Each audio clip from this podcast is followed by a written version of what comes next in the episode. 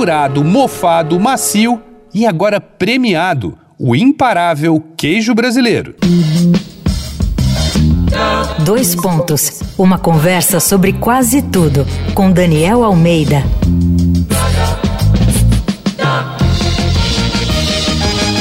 O meu sobrinho de 10 anos, que não é muito fã de queijo, diz que o melhor queijo para ele é o fresco.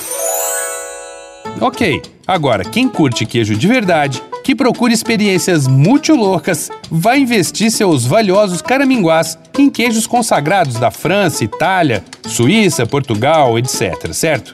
Errado, cara e caro ouvinte, ou pelo menos não totalmente errado, porque o Brasil tá botando esses países todos no bolso, pelo menos no quesito queijos incríveis e premiados. Você já ouviu falar do queijo Canaã? Ou do Claudinei Donizete 60 Dias? E do Névoa das Vertentes? Pois esses são só alguns dos queijos produzidos no país que passaram o rodo na mais recente Copa do Mundo dos Queijos, o famoso Mondial du Fromage et des Produits Laitiers, na França. Gostou do acento francês? E não é só em Minas que se faz queijo premium.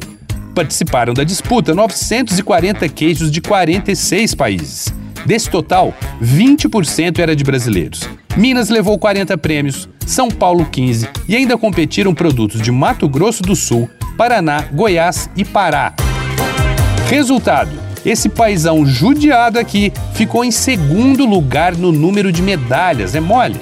Mas esse cenário virtuoso não pintou assim de repente. O processo foi longo e começou há cerca de 10 anos, com o resgate de queijos artesanais tradicionais, como o canastra e o cerro de Minas. Depois veio o gaúcho serrano e hoje são mais de 600 tipos de queijos produzidos aqui, com qualidade e diversidade assombrosas. Quem quiser se aventurar nessa viagem alucinante pelos queijos nacionais e não achar num empório próximo, várias vários dos vencedores da Copa do Mundo estão à venda online. Vai lá no arroba Danico Illustration e dá uma olhada nas ilustrações inspiradas na série Apesar dele. Eu sou Daniel Almeida, dois pontos, até a próxima. Você ouviu Dois Pontos, uma conversa sobre quase tudo com Daniel Almeida.